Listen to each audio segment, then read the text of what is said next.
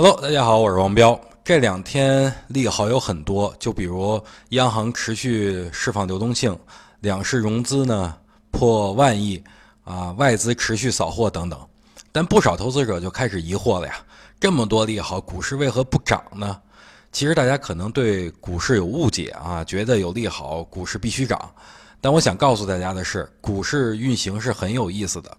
当时呢，李彪发明缠论的时候就说过，上涨过程中啊，多空肯定都会有争夺的，自然中枢就是多空争夺的战场。目前啊，指数运行至今，基本都到了前期的高点附近，比如上证指数，对吧？前期高点，比如创业板三九九零零六，啊，也到了前期高点。所以呢，在高点附近，多空肯定会有啊争夺的，呃，但是我主观意识认为多头必胜，只有战斗完，把这个多头把空头打服了，才会有新的一轮上涨。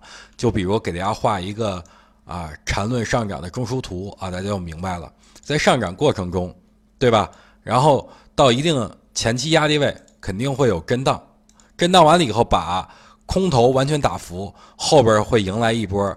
啊，比较像样的一波上涨，对吧？所以这个就叫中枢，也自然是什么？自然是啊，多空必争之地，啊。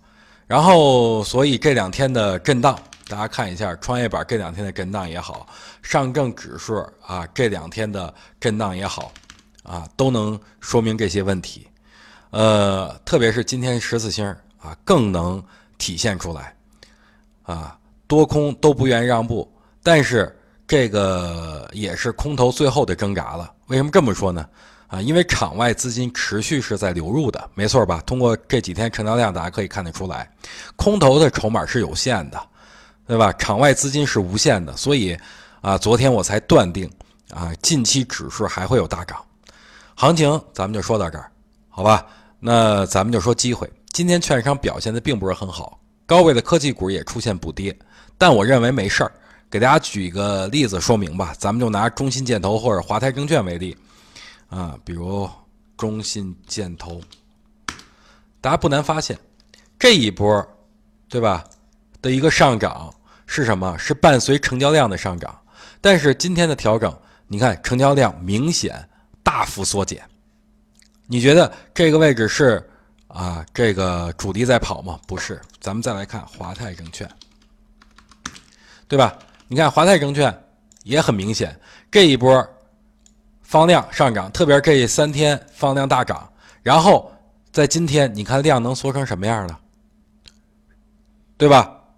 所以说这不是说主力在这个位置卖出，而是之前被套的或者短期的短线的一些投资者在这个位置选择选选择落袋为安了啊。所以说主力在资金在这儿没走啊，后边依然有上涨空间。啊，回调不用紧张，依然是介入的大好时机。之前我说过，散户大多数都是啊喜涨不喜跌，对吧？涨的时候追着买，跌的时候就是眼眼巴巴的看着。所以我希望大家改变一下现有的这种思维啊。呃，趋势形成后回调就是买入时机。今天呢，我也在微博上说了，还没有建仓的可以接筹了。上涨过程中的下跌就是买点，不慌不忙，慢慢买。对吧？你就去看历史上的牛市都是如此。